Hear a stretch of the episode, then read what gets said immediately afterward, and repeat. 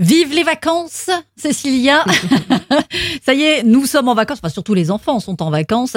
On en parlait euh, hier qu'il est important de bien s'organiser dans les devoirs et il est important aussi de jouer pour mieux apprendre. C'est ça. Alors, euh, comme on le dit souvent, hein, on apprend mieux en jouant qu'en Mmh. travaillant avec un, un papier, une feuille. Pour les tout petits, déjà, à travers le Monopoly, on va apprendre les calculs.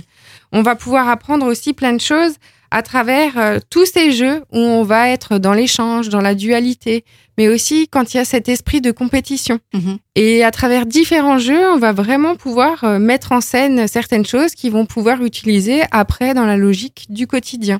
On disait avant, le Monopoly, c'est sûr, hein, on apprend à compter, mais on apprend aussi des stratégies pour barrer l'autre. Et pareil dans le scolaire. On va apprendre aussi certaines stratégies qui, du coup, vont faire qu'on arrive plus facilement à réinvestir les choses, à remettre les choses en place. Ça a l'air de rien, un un jeu euh, comme le Monopoly, mais euh, Mm. apprendre à compter, apprendre à gérer ses billets, apprendre à gérer son argent, bah, il y a plein de choses qui se passent dans la tête des enfants, alors que eux, ils voient quoi?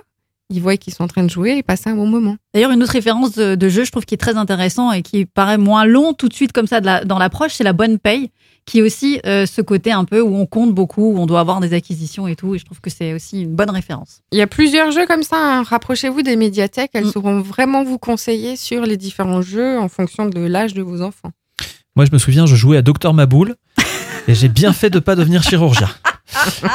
Demain, on parle du départ en vacances. Cécilia aura de bons conseils pour nous.